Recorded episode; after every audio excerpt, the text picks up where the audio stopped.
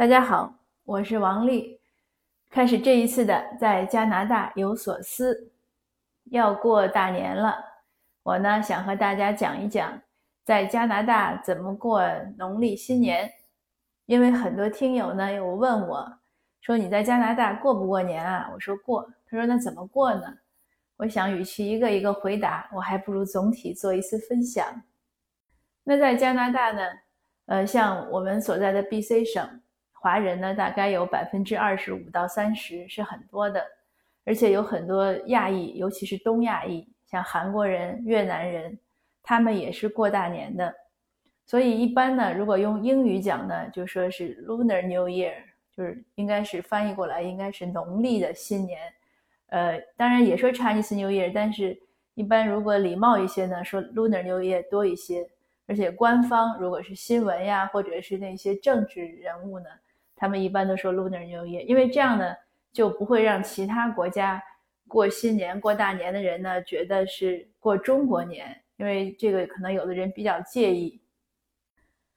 因为我们在中国当然感觉不到这一点，我们都是就是一样的人种啊，民族呢虽然是有有五十几个民族，但是大家的这种差异没有那么大。可是，在加拿大呢，它是一个多元的。呃，一个社会，所以呢，这些方面呢，还是要注意一些。呃，我刚来的时候呢，发现很有意思，日本人呢是不过这个农历新年的，他们是过阳历的元旦，这个是挺有意思。我我以为他们也过，后来有一个日本人说，他们从呃明治维新的时候呢，就开始就是尽量的和这个原来旧的体制所划清界限，所以他说他们不过农历新年。但是像一般的呢，我们在这边呢，也是为了照顾农历新年，所以 B C 省呢会在呃二月初呢设立一个家庭日。这这这一年的今年的家庭日呢，正好就是呃初就是过完年的那个周末，呃周一就也是增加一天让人休息的日子吧，这个也挺好。呃，其他省的我不太了解。但是每个省呢，如果华人多或者亚裔多的地方呢，大概都会有一些特别的一个倾，就是倾向性的照顾。当然，他不会说是照顾 Lunar New Year，但是他这样设立了，正好也方便了这个华人过新年。但是在呃过新年和过圣诞节在这边很大的区别呢，就是呃如果圣诞节，那你在大街上啊哪哪都能看到圣诞装饰。还还当然包括元旦，因为是整个国家的人都会庆贺。但是像农历新年呢，呃，会在有一些商家，他的客户如果有华人或者亚裔多的地方，他会特意的放一些这样的，呃，一些招招牌啊，或者一些就是一些庆贺的话，包括做广告。比如说我们这边有一家电讯公司呢，他这两天做的广告，我看都是呃祝贺农历新年。当然，像华人常去的超市，像大统华啊什么，那就早早的已经是做好了这种过新年的准备，很有节日的气氛。还有一些像 Richmond 啊一些商场，呃，包括我们这边有一个商场呢，被称为称为小呃小唐人街吧，它也是会做一些呃挂一些灯笼啊，弄一些腊梅花呀，呃贴一些这种招福财神啊什么，就是让人觉得是过年了。而且像我们这边那个小那个，就是小小中国城呢，因为它是一个 mall，它是一个一个商厦，它有一个很大的大厅。那每年呢，像过这个农历的一些节日，中秋啊，呃，包括端午呀、春节呀，它都会做一些小活动。当然，今年、去年到今年，因为是疫情呢，都没有。但是以前呢，每年都有。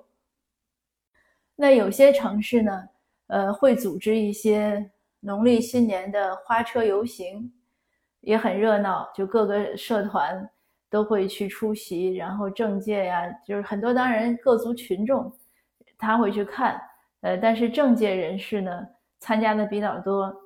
我自己总结呢，这个一过农历新年呢，像这种华裔民众倒是倒是就是不算忙，忙的呢是两类人，一类是政客，一类呢就是。呃，有些演艺技能的，我叫文艺小清新，一些一些演员吧。因为像我们这边温哥华这边呢很多演一些大腕儿，其实都移民在这儿。可是他们一般不会出来演出。但一但是到了农历新年的时候呢，许多社团呢都会组织演出。像今年呢是也是疫情嘛，所以是 Zoom 或者怎么样，就差很多。那往年呢，就是在各个的展场都会有卖票的演出。有一年，就前几年有一次，我看统计，大温地区就温哥华地区卖票的，呃，农历新年的演出就有百余场。那他不管多少钱，就哪怕十块钱一张票，他如果敢卖票，那说明他的演出水准还是可以的。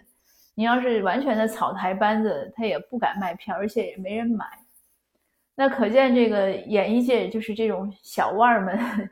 文艺小清新们是很忙的，当然有一些也是业余演员，有些呢也是会，就大部分如果是卖票的演出呢，那你请演员呢也是要给人家钱的，不管多少嘛。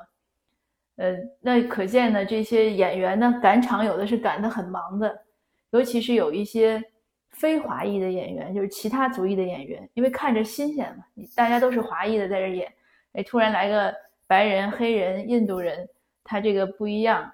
或者他再会说两句中文，那大家就觉得更高兴了，其乐融融。所以这些呃演艺界人士是很忙。另外就是三级政客，那这是个非常好的展示他们和华裔社区呃友好关系的一个一个机会。所以一般我去过看过几次演出，那省级、市级还有国会的可能都会。都都会过来讲个话呀，怎么样？嗯，有有的时候我看他们也蛮忙的，一个人可能一晚上如果有几台演出，那他都要赶到。如果万一哪一场他漏了，呃，那有的社团是很不高兴的。我听过一个真是真的事情，就是有一个议员呢，呃，他可能答应的比较多，就是他比较好说话，大概谁请他去他都答应。可是有一次有一个活动呢，他就真的没赶上去。没赶上去呢，就得罪了主办方。后来有一次，他在电话热线，就是答群众提问的时候，那个主办方硬是打电话进去，因为那个广播是就是现场现场直播的嘛。那个主办方硬是打电话过去批评他、怒斥他、声讨他，说他没有去，没有参加活动。所以这些政客也是不容易，我觉得需要很好的体力。我们这边有一位华裔议员。呃，我看他有一个报道说，他一年一年大概能出席三百场以上的活动，包括晚餐。那我觉得这是非常不容易的，因为他晚，你想白天上班，那很多活动都是晚上或者周末，就意味着他把他的晚上和周末也全部奉献给了他的工作。你哪怕就是去那儿坐一坐，他但是不可能完全只是坐一坐，一般去都要讲个话。那讲个话总是要打个副稿。而且不能讲错，也不能讲的完全是套话，总是要和那个活动还有沾一点边，然后还要拍照和各界群众握手，这个工作量 相当大，所以我觉得搞政治也是拼体力的。那说说我自己的春节活动吧，我自己呢，其实严格的说呢，我觉得移民前后我的春节活动没有太大差别，为什么呢？因为可能我这个比较 boring 的人，就是我生活呢。比较单调，那呃，上学的时候不说了，学生时期呢，春节主要是和同学玩啊。呃，我都记得那是上中学的时候，因为要给亲戚拜年，所以草草的就去亲戚家应个卯，然后就在家里等着同学来找，一玩就玩一天，第二天还出去。我们那个家乡呢特别冷，冬天可是也不怕。那个时候真的是体力好，大家坐在一起，同学在一起聚着，尤其高中的时候。也没什么可聊的，可是我们同学呢都比较韧性强，就是从早坐到晚，一般同学都不散。有一次到我们家，我们家也也也没有太大，可能来了二十几个同学，那个屋子里坐不下，就坐在阳台上。那个阳台是露天的呀，而且是冬天呀，就开着门，很冷，大家也坐那儿不说话。后来我妈特奇怪，我妈就说：“你们同学到底坐那儿干什么呢？那么安静的一屋子人坐着。”然后一坐一个小时也不走也不聊天。当然了，那个时候青涩的这个同学情谊，想起来还是，嗯，真的很温馨。所以有的时候我一听朴树那个清白之年，就想到我们中学时候的那些样子，蛮可爱的。可是从大学毕业工作呢，我工作以后就结婚了。结婚之后做春节的时候呢，都跟我先生回他们老家了。那回他们老家呢，那就是也是应景嘛，亲戚来了，认识不认识的就打个招呼，要去哪儿吃饭就跟着去。那剩下的时间呢，我基本上都是在工作，我会把工作带就是带回到呃休带回到假期中吧，也没有停歇过。